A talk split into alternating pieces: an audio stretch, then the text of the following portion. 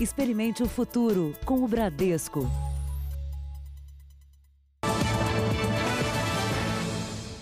Boa noite. Boa noite para você. A Polícia Federal desarticulou uma quadrilha que clonava o cartão cidadão de beneficiários de programas sociais e roubava o dinheiro de quem tinha direito ao auxílio emergencial do governo. A quadrilha tinha integrantes de São Paulo e do Ceará. Entre um atendimento e outro, a funcionária da Casa Lotérica recebe informações da quadrilha pelo celular e altera as senhas de um cartão cidadão.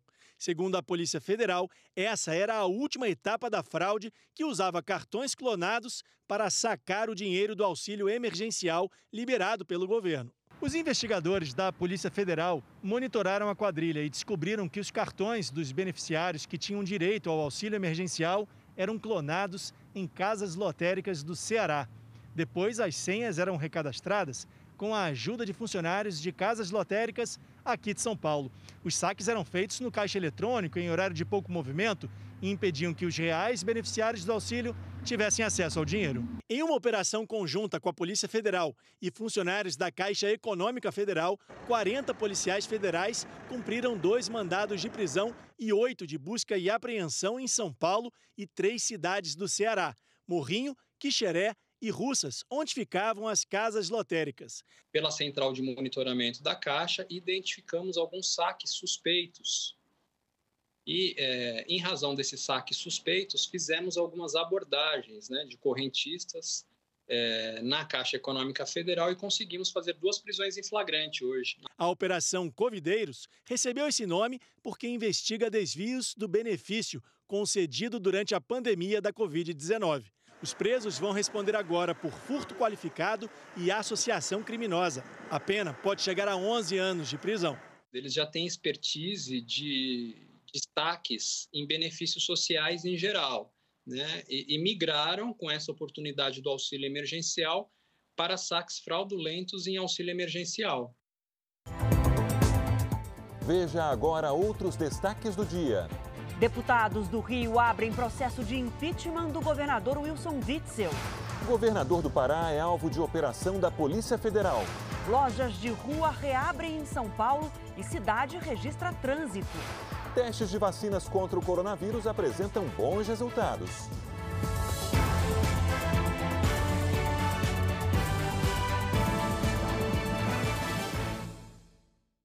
Oferecimento Bradesco, reconhecendo e incentivando nossa gente guerreira.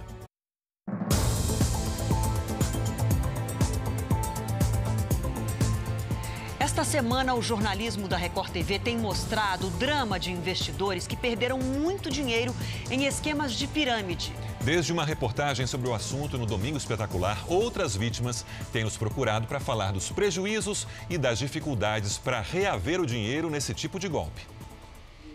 Kleber levou 20 anos para juntar 120 mil reais e em apenas dois meses perdeu tudo. Ele investiu o dinheiro numa empresa de criptomoeda sem desconfiar que poderia se tratar de uma pirâmide. Estamos aí já praticamente há três anos com esse prejuízo e com a sensação de impunidade, né? Nesse tipo de golpe, quem entra no início recebe muito, mas quando o número de investidores aumenta, falta dinheiro e o esquema desaba. André sonhava com os lucros, mas só teve é, prejuízo. A gente fez um aporte inicial de 50, 60 mil reais, junto com a família, e depois a gente fez um aporte maior de mais 250 mil reais. No caso deles, o esquema foi descoberto em 2018.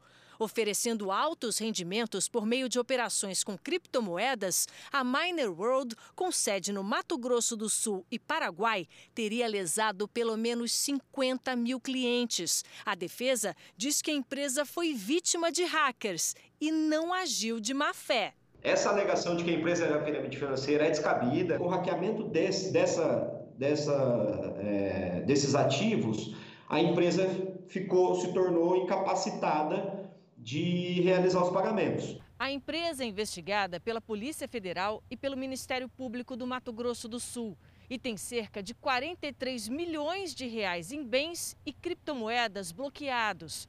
A Justiça pode usar esse dinheiro para ressarcir as vítimas, mas o valor só cobre 30% do prejuízo estimado. É de 150 milhões até 300 milhões de reais. Nós não podemos é, estipular quando que vai haver o ressarcimento, porque o processo ele tem um curso muito longo. Foi preso hoje no Rio de Janeiro um sargento do Corpo de Bombeiros suspeito de ocultar as armas usadas para matar a vereadora Marielle Franco e o motorista dela, Anderson Gomes. O sargento Maxwell Correia teria sido responsável por guardar as armas usadas no crime e que foram jogadas no mar um dia depois da prisão de Rony Lessa e Elcio Queiroz, considerados os principais suspeitos pelos assassinatos de Marielle Franco e do motorista Anderson Gomes. Em outubro do ano passado, o Jornal da Record mostrou com exclusividade imagens da caminhonete onde as armas foram guardadas. Ela ficou estacionada no pátio de um supermercado na Barra da Tijuca por 24 horas. O veículo foi rastreado durante cinco meses. Segundo a polícia, o sargento Maxwell era um dos homens reunidos em volta do carro. O carro ele é da propriedade de Elaine Lessa. Esse carro estava na posse de, de Maxwell esse carro de fato foi vendido para ele. As investigações apontaram que as armas do crime saíram do apartamento de Rony Lessa e foram levadas para o veículo por Márcio Montovano, que também está preso. O sargento Maxwell Correia foi encontrado nessa casa, avaliada em quase 2 milhões de reais, em um condomínio de alto padrão no Recreio. Na garagem havia um carro importado no valor de 170 mil reais. A polícia vai investigar a origem do patrimônio incompatível com o salário de um bombeiro. Com a prisão do sargento, já são 66 pessoas com envolvimento na morte da vereadora levadas para a cadeia desde o início das investigações. Hoje, a polícia cumpriu mandados de busca e apreensão em 10 endereços nas zonas norte e oeste da cidade. Todos eles ligados a pessoas que possam ter envolvimento com o sumiço das armas, entre elas um policial militar. Na comunidade da Vila Vintém, a polícia foi recebida a tiros. E ainda temos mais alguns inquéritos em andamento que irão gerar outras prisões. E a Polícia Federal da Bahia desarticulou uma quadrilha de tráfico internacional de drogas que agia no aeroporto de Salvador. Os criminosos se especializaram em transportar a droga com pessoas que quase nunca são tidas como suspeitas. O grande número de pessoas presas e a quantidade de cocaína apreendida no aeroporto de Salvador apenas este ano deram um sinal de alerta para a polícia. E as investigações confirmaram. Uma organização criminosa estava usando casais, pessoas sozinhas e até idosas para sair do país com a droga escondida nas malas ou presas ao corpo. Foram três meses de investigação até a polícia chegar ao líder da quadrilha especializada no tráfico internacional de drogas. O homem, de 34 anos, vivia neste condomínio em Lauro de Freitas, na região metropolitana de Salvador, e respondia em liberdade por homicídio e tráfico de drogas. Além dele, outras cinco pessoas também foram presas todas responsáveis pelo aliciamento de quem iria transportar a droga. Na casa do líder da quadrilha, a polícia apreendeu uma quantia em dinheiro, coletes à prova de balas e um revólver. As investigações apontam que o grupo recebia até meio milhão de reais em uma única viagem. Vamos agora aos números da pandemia no Brasil, divulgados pelo Ministério da Saúde. 772.416 casos da doença foram notificados. São 39.680 mortos, com 1.274 registros nas últimas 24 horas. 325.395 pacientes estão curados da Covid-19 e 407.341 estão em acompanhamento neste momento. Começou hoje em São Paulo a reabertura do comércio de rua. O funcionamento das lojas na capital tem horário reduzido e medidas de higienização obrigatórias, Adriana. É, até pelos números que você mostrou, tem que ser uma retomada cuidadosa. Veja o QR Code que aparece agora na sua tela e vai ficar durante toda a reportagem. É só apontar a câmera do celular para esse código e você vai saber mais sobre a retomada da economia na capital e também no interior do estado. Em muitos locais já havia filas e aglomerações antes mesmo das portas se abrirem. Mas ainda era madrugada quando os ambulantes tomaram as ruas da 25 de março, no centro de São Paulo. Com a chegada da polícia, houve corre-corre. Nessa outra região de comércio popular de São Paulo, o Brás, os funcionários dessa loja se preparavam para a nova fase. Limitação no número de clientes, horário reduzido e cuidados rigorosos com a higiene. Os funcionários também estão usando viseiras plásticas para se proteger e a gente também está sugerindo que haja um espaço de um metro e meio entre as pessoas para que seja é, seguido tudo isso certinho como foi proposto pela prefeitura. Os setores autorizados a fazer a reabertura de maneira escalonada e segura, como o comércio, estão entre os que mais empregam. Mesmo assim, as autoridades municipais fazem questão de reforçar que a cidade de São Paulo continua em quarentena e que todos os protocolos sanitários só deixarão de ser seguidos à risca quando a cidade sair do estado de calamidade pública. O comerciante que siga as regras, que não burle as regras, porque nós estamos prestes a passar de fase. E para nós, cada passagem de fase é um novo momento onde a gente amplia o horário, amplia a ocupação das nossas lojas, amplia a condição de vender mais. Portanto, vamos ser responsáveis. Nessa outra loja de sapatos, Renata, a dona, estava ansiosa pela reabertura. No varejo de moda, o presencial faz toda a diferença. É olhar, atrair. Seguiu todas as orientações sanitárias, embora ache que alguns pedidos sejam impraticáveis. Eles não permitem que experimente os produtos, nem calçados nem roupas. No meu caso, de calçados, o experimentar é parte importante do, do processo de compra. Com controle de acesso, muita gente enfrentou filas para entrar nas lojas. A neném da minha irmã vai nascer e precisou comprar, não tinha nada. E amanhã começa a reabertura dos shoppings da capital. E grandes avenidas tiveram trânsito lento e o transporte público ficou cheio no primeiro dia de reabertura do comércio na capital paulista. Vamos ao vivo com a repórter Tainá Falcão. Tainá, boa noite. Boa noite, Sérgio. Boa noite a todos. Olha, hoje, no final da tarde, a cidade de São Paulo registrou 30 quilômetros de lentidão.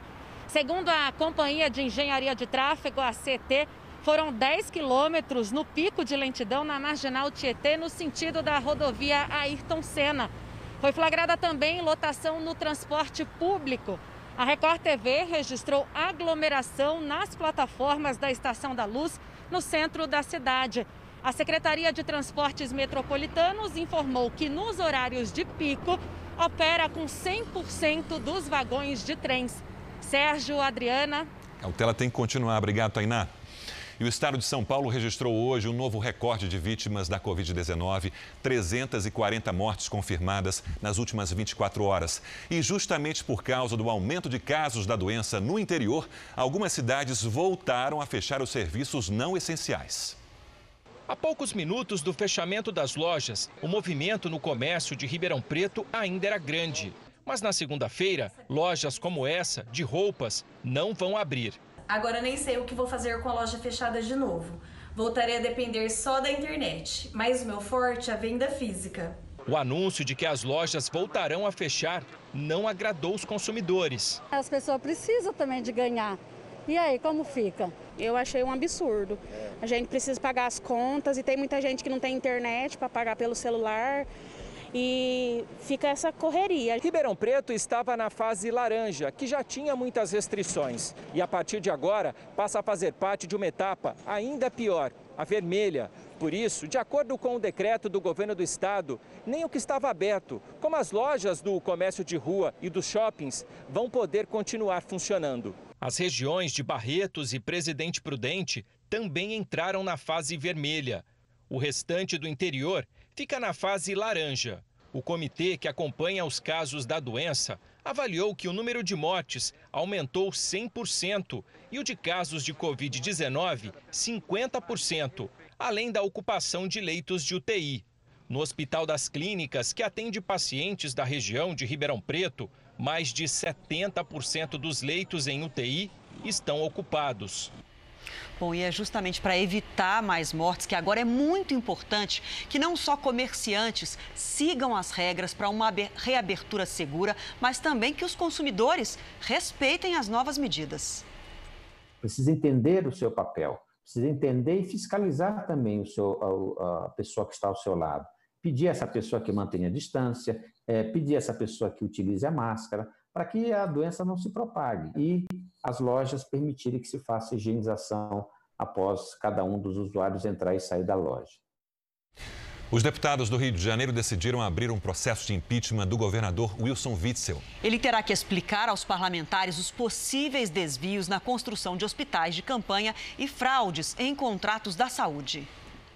Foi unânime. Por 69 votos a zero, os deputados do Rio de Janeiro decidiram pela abertura do processo de impeachment do governador Wilson Witzel. A sessão foi por videoconferência e simbólica, já que a decisão cabia apenas ao presidente da Alerj, o deputado André Siciliano, que pediu a ajuda do plenário. Foram 14 pedidos de afastamento de Witzel, o último protocolado hoje. Corrupção em epidemia é crime hediondo. O governador é investigado por suspeitas de desvios de dinheiro na construção de hospitais de campanha e fraudes nos contratos da área da saúde. Com o processo de impeachment, chega mais uma suspeita de corrupção agora na compra de soro fisiológico. O governo pagou quase 6 milhões de reais pelo produto, que iria abastecer hospitais para pacientes com a Covid-19. O contrato foi assinado pelo então subsecretário de Saúde, Gabriel Neves, que está preso. Uma auditoria da Controladoria Geral do Estado aponta que a Secretaria Estadual de Saúde assinou o contrato sem parecer jurídico e ainda não procurou por outros fornecedores. Há suspeita ainda de que o soro custou quase 40% a mais do que a média de mercado. As irregularidades dessa compra repetem os vícios dos contratos feitos com o IABAS, a empresa responsável pela construção dos hospitais de campanha no estado do Rio de Janeiro. Os auditores suspeitam que a organização social esteja associada ao fornecedor que vendeu soro fisiológico à Secretaria de Saúde. Já foi evidenciado que houve fraude, que as propostas que foram servir de paradigma para a opção do IABAS como contratado eram propostas fraudadas. O governador Wilson Witzel afirma que vai se defender e demonstrar que o governo não teve tolerância com irregularidades. O ex-subsecretário de Saúde desconhece o parecer da Controladoria Geral do Estado sobre a compra de soro fisiológico. A Secretaria de Saúde informa que suspendeu o pagamento e a entrega de medicamentos em contratos sob análise para evitar prejuízo aos cofres públicos. O IABAS diz que não se envolveu na compra de soro. O Jornal da Record teve acesso a novos áudios que reforçam a suspeita de que a deputada Joyce Hasselman utilizaria funcionários de seu gabinete para produzir vídeos e montagens com ataques a adversários políticos. A deputada nega. A reportagem é de Tiago Nolasco. A deputada Joyce Hasselman fez um pronunciamento na Câmara dos Deputados para se defender das suspeitas de que teria usado funcionários pagos com dinheiro público para produzir fake news e atacar adversários políticos. Houve ali é, uma montagem de conversas que eu não sei de quem são, com áudios meus, em que eu oriento edições para a minha equipe de comunicação, algo absolutamente trivial e corriqueiro edições de vídeos da minha equipe de comunicação enquanto o gabinete do ódio vinha com toda a força para cima de mim. Não há ilegalidade, não há imoralidade. Joyce acusou a deputada Carla Zambelli de tentar intimidar uma das assessoras dela, Caroline Marcelino, e fez uma representação no Supremo contra a adversária política. Joyce divulgou a gravação da conversa. Nessa história, você é o elo mais fraco. E quando a gente é o elo mais fraco, a gente tem que ter mais cuidado. Se você quiser, eu te ajudo. A gente conversa com o Felipe Skin, vê se te coloca no CL de repente. A Joyce, ela vai forçar você a, jogar fora o celular. Ela vai querer que você tire as provas. Assim, toma cuidado.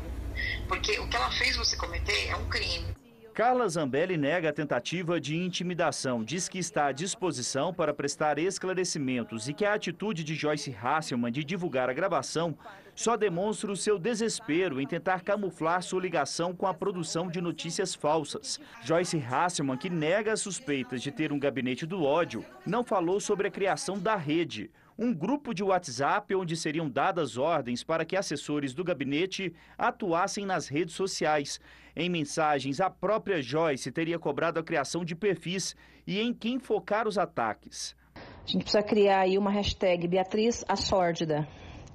É... E vou para ataque com essa Bia Sórdida, né? Bia Sórdida, Bia Kiss Sórdida, uma coisa assim. A assessora de imprensa da deputada, Caroline Marcelino, seria responsável por coordenar as ações do gabinete do ódio de Joyce Hasselman.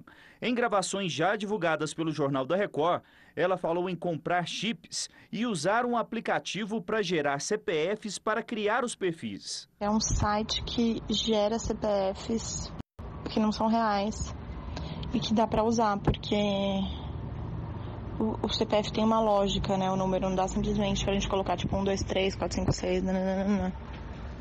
E aí esse site gera CPF válido e a gente pode cadastrar os chips com esse CPF, se não se for. Agora o Jornal da Record vai divulgar outros áudios que seriam as orientações da deputada Joyce Hasselman para a edição de vídeos contra adversários políticos. Novamente, todo o trabalho teria passado por servidores pagos com o dinheiro público. Essa não é a função de assessores parlamentares, que deveriam prestar apenas serviços ligados às atividades legislativas, segundo o ato da mesa diretora da Câmara. Os vídeos seriam espalhados em grupos de WhatsApp de apoiadores da parlamentar em todo o país e divulgados na internet. Na última sexta-feira, Joyce Hasselman teria orientado a assessora Caroline Marcelino a preparar um ataque contra Carlos Bolsonaro. Veja um palhaço triste com a cara do Carlos, o Coringa, ou um palhaço com cara de louco, de mal, sabe? Com a cara do Carlos. Vê aí, vê. Se você não conseguir fazer, fala com o Jean. Jean é Jean Hernani, assessor parlamentar que atuou para Joyce na liderança do governo e recentemente passou a fazer serviços paralelos para a deputada. Primeiro vamos, tentar fazer a cara dele, depois a gente mexe com a roupa, a roupa é fácil. Caroline Marcelino também se dedicava à atividade que não teria relação com o mandato da deputada. Eu só preciso de uma foto do, do Carlos, uma foto feia dele. Porque eu fiz com umas que ela disse que estão muito bonitas. E aí eu te mando a foto dele e você coloca a cara dele no Coringa, pode ser? O material com o título Carluxo, Carlixo, Carbicho chegou a ser publicado por Joyce e pelo vereador nas redes sociais. Agora, outro exemplo de ataque que teria sido feito a pedido de Joyce Hasselman. O áudio da deputada Carla Zambelli é do dia 2 de maio sobre a votação do Plano Mansueto. Ele me falou que se precisar de alguma coisa ele vai me acionar, tá? Mas que por enquanto está sob controle, que até o PT está querendo ajudar e que está tudo bem. Joyce, então, teria passado orientações ao editor para preparar uma suposta fake news. É, faz um videozinho bem curtinho aí, bota a cara da Carla com áudio e faz um sarcasmo. Né? Viu? Todo mundo sacou que Lula e Bolsonaro são a mesma coisa. Até o PT ajudando contra Moro. Vai nessa, nessa linha, tá? Carlos Zambelli confirma. E o vídeo foi feito. Por enquanto está sob controle, que até o PT está querendo ajudar e está tudo bem. A deputada Joyce Hasselman não atendeu as nossas ligações. Procuramos também o PSL de São Paulo, mas os assessores informaram que não conseguiram contato com a deputada. A assessora Caroline Marcelino não foi localizada. Jean Hernani disse que pediu demissão e não faz mais trabalhos para Joyce Hasselman. Questionado se produziu fake news para a deputada, disse que só vai falar após consultar seu advogado. Ainda nessa edição, em São Paulo, criminosos usam o aplicativo de paquera para fazer sequestro relâmpago.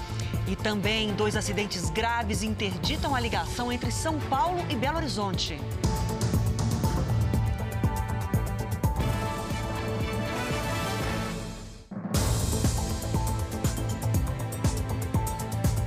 Por causa do coronavírus, a economia mundial deve cair 6% este ano. A previsão é da Organização para a Cooperação e Desenvolvimento Econômico. Será a maior redução em tempos de paz. Mas a OCDE estima recuperação com um crescimento de 5,2% no ano que vem, desde que o surto esteja controlado. No Brasil, a queda deve ser de 7,4% este ano e a alta prevista para 2021, para o ano que vem, é de 4,2%. O Brasil teve deflação, ou seja, uma queda no índice de preços de 0,38% em maio. E com isso, o acumulado no ano tem queda de 0,16%. Os números são do IPCA, divulgados pelo IBGE, e refletem a desaceleração econômica na pandemia. A deflação em maio foi fortemente influenciada pelo preço dos combustíveis, com baixa de 4,56% no mês. Medida provisória publicada hoje dispensa o Ministério da Educação de consultar a comunidade acadêmica para escolher os reitores de universidades públicas apenas durante a pandemia. Vamos a Brasília com a Nathalie Machado, que tem as informações ao vivo. Nathalie, boa noite. Oi, Sérgio, boa noite, boa noite a todos. Essa medida ela tem efeito imediato e vale enquanto durar o período de calamidade pública. Segundo o Ministério da Educação, ficará a cargo de Abraham Weintraub a escolha de 20 reitores. No Congresso, líderes da oposição anunciaram que vão protocolar a ação direta de inconstitucionalidade no Supremo. O MEC defende que a escolha obedecerá critérios técnicos, como a exigência do título de doutor.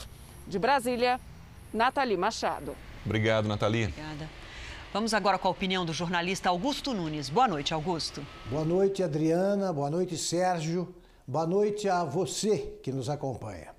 Com a retomada de atividades econômicas paralisadas há quase três meses, o ano mais curto da história enfim começou. 2020 terá um semestre só. Será menos penoso recuperar o tempo amputado pela pandemia de coronavírus se governantes e governados compreenderem que quarentena não é vacina e que não é preciso, nem será possível, esperar que o último vírus chinês abandone o país para cuidar-se da ressurreição da economia. O retorno à vida normal é irreversível, mas requer prudência e coragem. Claro que o ritmo da reabertura não deve ser ditado pela ansiedade. É cedo também para abolir precauções como o uso de máscaras ou a proscrição de aglomerações. Mas é igualmente essencial ignorar o noticiário terrorista produzido por jornalistas apaixonados pelo isolamento eterno. Todas as estatísticas informam que o coronavírus vai perdendo força também nos epicentros da pandemia. É hora de tornar ainda mais vigorosa a contraofensiva dos defensores da vida como ela é. O Congresso dos Estados Unidos está na fase final da discussão de uma reforma nacional de segurança pública. Hoje foram ouvidas 12 pessoas. Entre elas, um ex-agente do serviço secreto e o irmão do ex-segurança negro, George Floyd, que morreu sufocado por um policial branco. Em um depoimento emocionante, Philonise Floyd pediu aos congressistas que a morte do irmão não seja apenas mais uma. Enough is enough. Segundo um amigo de George Floyd, o ex-segurança já conhecia o ex-policial Derek Chauvin. Os dois teriam trabalhado juntos numa casa noturna, onde teriam discutido porque o ex-policial teria um comportamento agressivo e racista. A Casa Branca anunciou que o presidente Donald Trump deve assinar uma ordem executiva nos próximos dias para a criação de um padrão nos treinamentos e nas ações disciplinares para os 18 mil departamentos de polícia do país.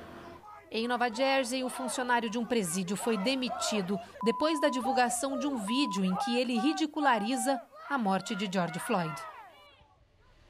Veja a seguir: sargento que aparece no vídeo da agressão a uma médica é afastado do batalhão. E também presos ladrões que assaltavam em bairros nobres de São Paulo.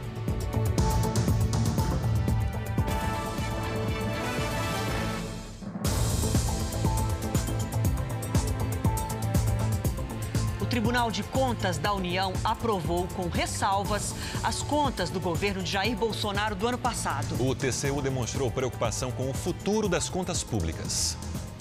O presidente Jair Bolsonaro recebeu hoje apoiadores no gramado do Palácio da Alvorada. A conversa foi acompanhada pelas redes sociais. Bolsonaro falou sobre a declaração de uma representante da Organização Mundial da Saúde, pela qual os assintomáticos não transmitem coronavírus. A OMS voltou atrás na opinião um dia depois. É o tempo todo assim. Parece né, que tem algo mais grave por trás disso tudo. é querendo... quebrar os países. O presidente falou ainda sobre problemas econômicos que o Brasil enfrenta. A quantidade de problemas econômicos é enorme. Isso não é apenas 50 bi por mês, nós já está chegando a um trilhão. Vai chegar um ponto que vai quebrar o Brasil. Agora, você pode ver, quem decidiu, quem decidiu que, a, que a, fechar comércio, lockdown, tudo que competia exclusivamente aos governadores foi o Supremo Tribunal Federal. Uma manifestante levou um cartaz com o número de mortes pela Covid-19. Não são 38 mil de estatística. São 38 mil famílias que estão morrendo nesse momento. São 30, 30 mil pessoas que estão chorando. E o senhor, como chefe da nação, eu votei no senhor. Eu fiz campanha para o senhor. E eu sinto que o senhor traiu a nossa população. Já no Palácio do Planalto, Bolsonaro acompanhou a sessão virtual do TCU, que aprovou as contas do governo do ano passado. O relator Bruno Dantas deu parecer favorável. Submeto à consideração do plenário é no sentido de que as contas atinentes ao ano de 2019 estão em condições de serem aprovadas com ressalvas pelo Congresso Nacional. Entre as ressalvas, o ministro citou índices de afrouxamento das regras fiscais. Chamo a atenção para a situação situações que insinuam movimento de afrouxamento das regras fiscais, algo que pode ser bastante nefasto para a rigidez das contas públicas. Com a aprovação no TCU, as contas do ano passado agora vão ser analisadas pelo Congresso Nacional.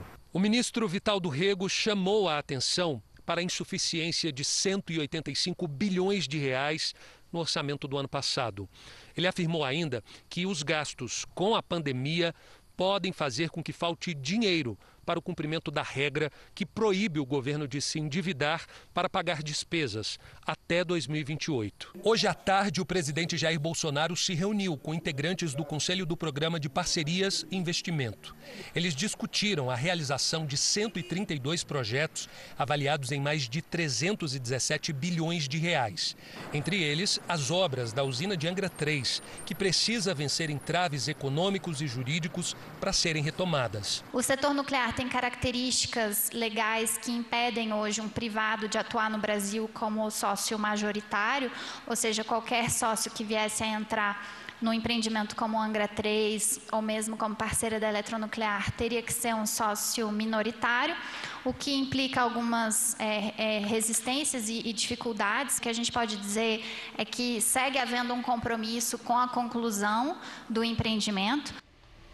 O Supremo Tribunal Federal começou a discutir a validação do inquérito das fake news que investiga ameaças aos ministros da Corte. Hoje, o ministro Edson Fachin defendeu a continuidade do processo. O julgamento vai ser retomado na semana que vem.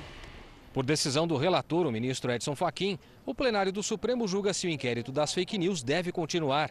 O Procurador-Geral da República, Augusto Aras, quer uma maior participação do Ministério Público nas apurações. Nós concordamos com o inquérito porque nós queremos ter o direito de participar do inquérito. Nós queremos ter o direito de nos manifestar sobre os atos e diligências previamente.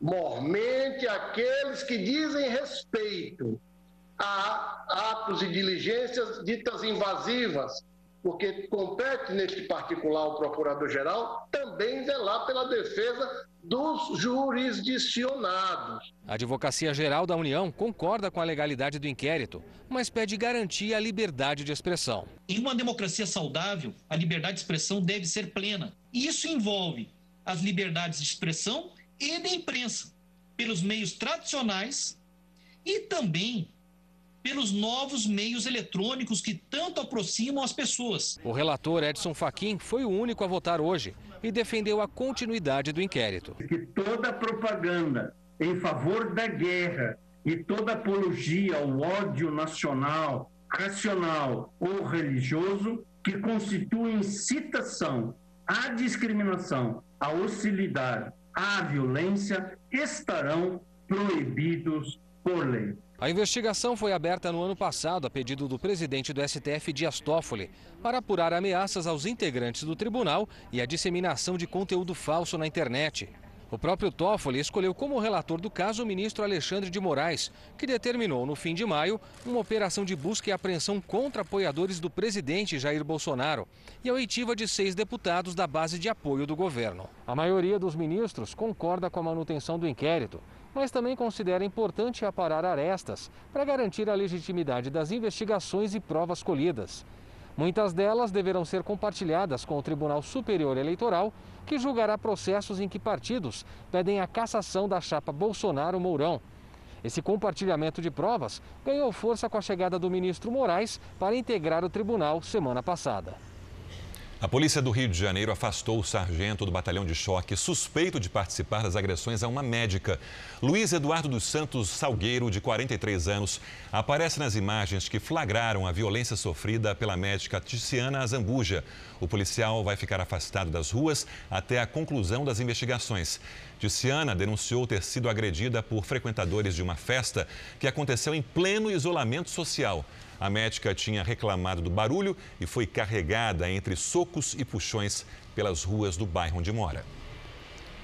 A polícia prendeu hoje criminosos especializados em roubar casas de bairros nobres em São Paulo. Eles buscavam joias e dinheiro das vítimas.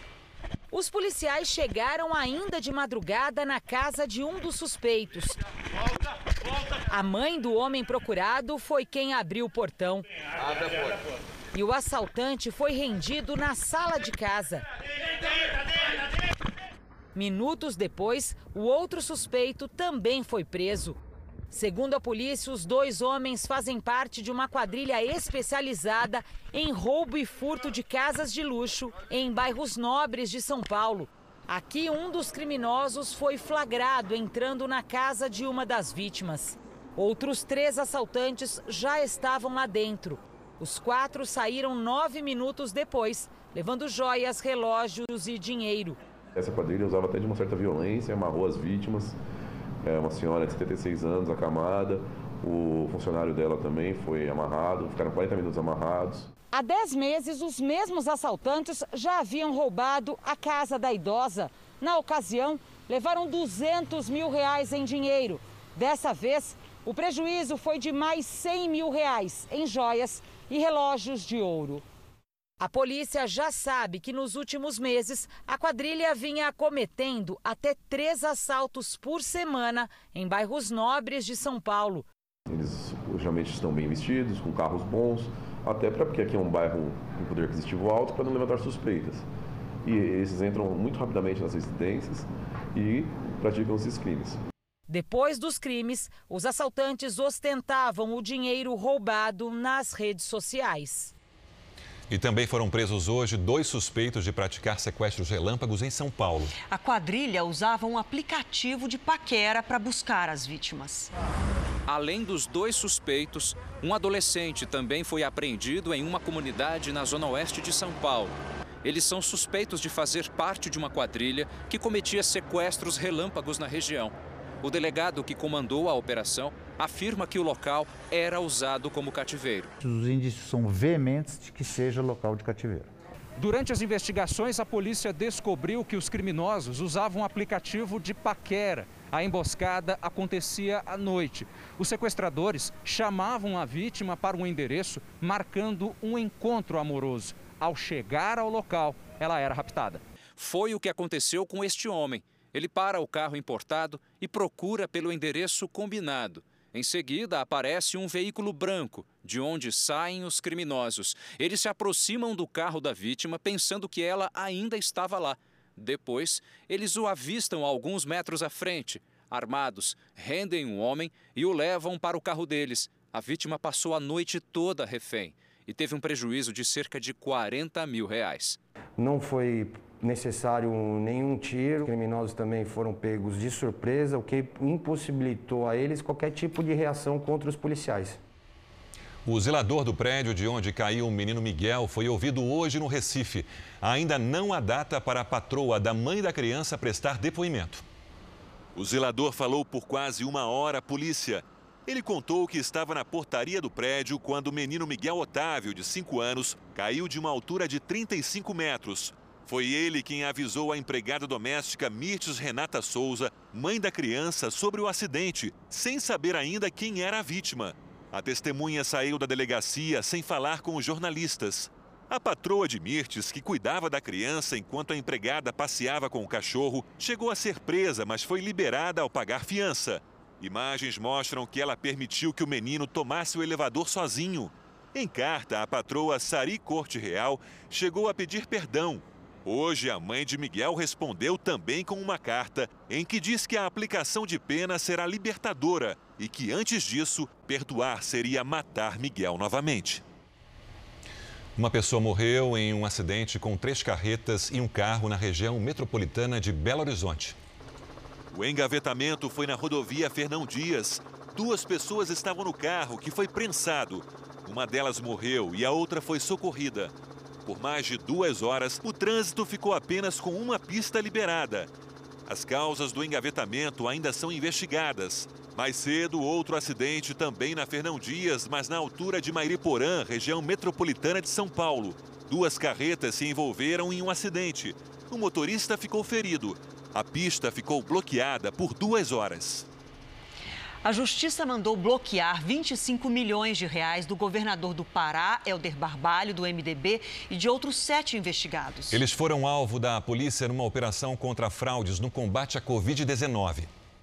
Aqui no Pará, os policiais federais fizeram buscas pela manhã no Palácio dos Despachos, a sede do governo do estado, e também nas secretarias de Saúde, Fazenda e na Casa Civil. Mandados também foram cumpridos nas casas do governador Helder Barbalho e Peter Cassol, secretário adjunto de Gestão Administrativa. Na casa de Cassol foram encontrados 750 mil reais em dinheiro dentro de uma caixa térmica. A Polícia Federal vai investigar supostas irregularidades na contratação da empresa que forneceu respiradores mecânicos para o tratamento de doentes graves de Covid-19. O governo do estado comprou os equipamentos com dispensa de licitação por conta da pandemia. O negócio de 54 milhões de reais foi fechado com uma empresa da China. Metade do pagamento foi feito de forma antecipada. O primeiro lote, com 152 respiradores, chegaram no começo de maio, mas os aparelhos não funcionavam e a compra foi desfeita. A operação de hoje foi autorizada pelo Superior Tribunal de Justiça a pedido da Controladoria Geral da União e do Ministério Público Federal. Os crimes investigados são falsidade documental e ideológica, corrupção ativa e passiva, fraude à licitação e lavagem de dinheiro. Como medida de segurança, a Justiça bloqueou 25 milhões de reais em bens do governador Helder Barbalho, do secretário de Saúde do Estado do Pará e de empresários envolvidos na negociação. À tarde, o governador decidiu falar sobre a operação. Que entendemos que fomos lesados, somos vítima de empresários que agiram absolutamente de forma inadequada, lesando o povo paraense. O governo do Pará recebeu mais de 100 milhões de reais do SUS para o combate à Covid-19. O governo do Pará informa que exonerou hoje o secretário adjunto de Gestão Administrativa de Saúde, Peter Cassol. Nossa produção tentou entrar em contato com ele, mas até o momento não conseguiu. A suspeita de superfaturamento de compras durante a pandemia também é investigada em outros estados da região norte. No Amazonas, foram cumpridos mandados de busca e apreensão em escritórios e casas de empresários e também na Secretaria de Saúde do Estado. O Ministério Público investiga 10 pessoas envolvidas num suposto esquema de superfaturamento na compra de respiradores. A empresa vencedora foi a FJAP e Companhia Limitada, que funciona numa loja de vinhos. Ela recebeu 2 milhões de 906 mil reais sem licitação pela venda de 28 respiradores. Segundo o Ministério Público, além dos indícios de sobrepreço e favorecimento, os equipamentos não seriam indicados para o tratamento de pacientes em UTI. Por ter foro privilegiado, o governador do Amazonas, Wilson Lima, não pode ser investigado nessa ação do Ministério Público Estadual. Essa atribuição é da esfera federal, que nesta quarta também realizou operações em outros estados da região norte. Em Rondônia, a PF prendeu duas pessoas. O suposto esquema de contratações suspeitas ultrapassaria os 21 milhões de reais. No Acre, a suspeita é de um prejuízo de mais de um milhão de reais na compra de máscaras e álcool gel. O preço de 44 reais por litro é um valor maior do que o preço praticado pelo mercado. A secretária de Saúde do Amazonas afirmou que os principais objetivos da compra foram o aumento da capacidade operacional do sistema estadual de saúde e a urgência em salvar vidas. E que a compra emergencial com dispensa de licitação é amparada por uma lei federal. Já o advogado da importadora disse que a operação do MP foi desnecessária e que já havia entregue anteriormente todos os documentos e informações solicitadas. O ex-prefeito do Rio, Eduardo Paes, estaria envolvido em um escândalo que pode levar ao cancelamento da concessão da Lanza, empresa que administra a linha amarela, uma das principais vias expressas do município. Eduardo Paes também tem negado ser amigo do ex-governador Sérgio Cabral, preso desde 2016 por corrupção. As declarações recentes de Eduardo Paes irritaram o filho de Cabral. Marco Antônio usou as redes sociais para lembrar que o ex-prefeito do Rio usava o helicóptero oficial do governo estadual e frequentava festas na antiga mansão da família em Mangaratiba. Para Marco Antônio, Paz tem motivações políticas para tentar se desvincular da imagem de Cabral, a quem chamava de chefe. De 2014 a 2016, foram mais de 40 jantares. Você sempre brincava com o Elinho, que era o mordomo da Gávea Pequena. Não deixa a taça do meu chefe vazia nunca, Elinho, pelo amor de Deus. O desabafo veio à tona no momento em que o nome de Eduardo Paes aparece envolvido em um suposto esquema de pagamento de propina para estender a concessão da linha amarela por mais 15 anos à empresa Lanza. O Superior Tribunal de Justiça analisa um pedido da Prefeitura para suspender o contrato enquanto as investigações sobre o caso não são concluídas. O pedido foi feito pela Procuradoria-Geral do município, com base em reportagens exibidas no Jornal da Record. Um engenheiro da prefeitura, na época, confirmou que dinheiro vivo, pago pelo município e desviado das obras superfaturadas, era entregue a agentes públicos e usado em campanhas eleitorais, entre elas a de Eduardo Paes. Uma auditoria encaminhada ao Ministério Público Federal confirmou que pelo menos 140 milhões de reais foram desviados no esquema. Uma verba que pesa no pedágio cobrado na linha amarela. De fato, o povo tem pago um pedágio 13 reais acima do preço justo, ou seja, o pedágio deveria ser R$ reais e é cobrado 15 reais ida e volta, 7,50 num sentido, 7,50 no outro. A ideia da prefeitura é, efetivando a encampação, cobrar R$ reais num sentido só. A Lanza, a concessionária que administra a linha amarela, informou que acredita na justiça e que aguarda a decisão judicial para se pronunciar. O ex-prefeito do Rio, Eduardo Paes, não respondeu à nossa reportagem. A Lidiane já está aqui com a gente para falar da previsão do tempo. Esse fim de outono está cheio de contrastes, tá. né? Olha só, duas informações. Em Curitiba, só hoje, choveu esperado para 18 dias. Muita água. E já em Cuiabá, capital mais quente do dia hoje, com 35 graus e meio, 4 a mais do que o esperado para essa época. Vamos seguir assim, Lidiane, com esses contrastes? Com esse descompasso, sim, viu? No sul, a chuva segue pelo menos até o fim de semana. Agora, o calor no centro-oeste vai até o fim do mês, viu, Adriana? Boa noite, aliás, para todo mundo que nos acompanha. E com esse calor, a umidade do ar aí despenca. Amanhã, os índices ficam em torno dos 20% em Mato Grosso, Goiás e Minas. Nada de chuva em toda essa área amarela aqui do mapa. No sul, chance de temporais com granizo em todos os estados. Já no litoral do Nordeste, a chuva fraca, mas persistente, pode provocar alagamentos entre Sergipe e Rio Grande do Norte. Na região norte, risco de deslizamentos no Amapá e também em Roraima. Em Boa Vista, máxima de 30 graus. Em Porto Velho e em Cuiabá, 35. Em São Luís, 31. Faz até 29 em BH e 23 em Porto Alegre. Ah, e hoje tem tempo delivery. Vamos Levantei para isso. é pro Eduardo de Cascavel, lá do Paraná. Como é que fica? Vamos ver só, Adriana. Olha só, Eduardo, chance de pancadas amanhã com 27 graus aí em Cascavel.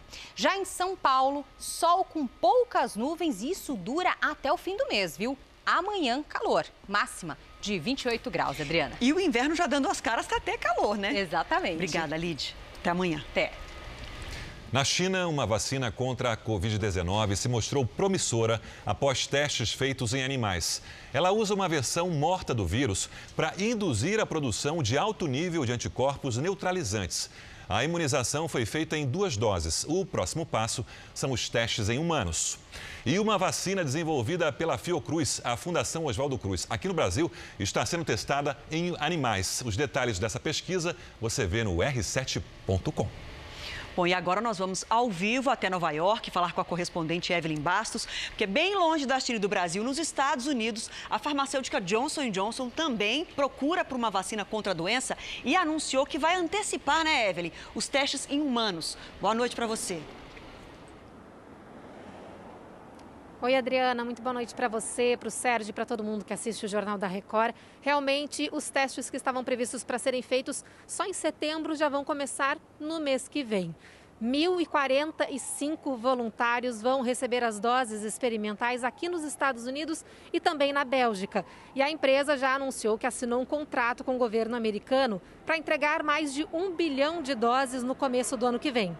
Atualmente existem 10 vacinas para o coronavírus sendo testadas em animais e a empresa americana Moderna que saiu na frente nessa corrida já anunciou, Adriana, que vai começar a fase final dos testes também no próximo mês. Tá aí uma notícia em dose dupla para a gente encerrar o jornal de hoje, né? Tá ótimo. Obrigada, viu, Evelyn? O Jornal da Record termina aqui. A edição de hoje na íntegra e também a nossa versão em podcast estão no Play Plus e em todas as nossas plataformas digitais. À meia-noite e meia tem mais Jornal da Record. Você fica agora com a novela Apocalipse. Cuida da sua saúde enquanto a vacina não chega. Até amanhã. Boa noite e até amanhã.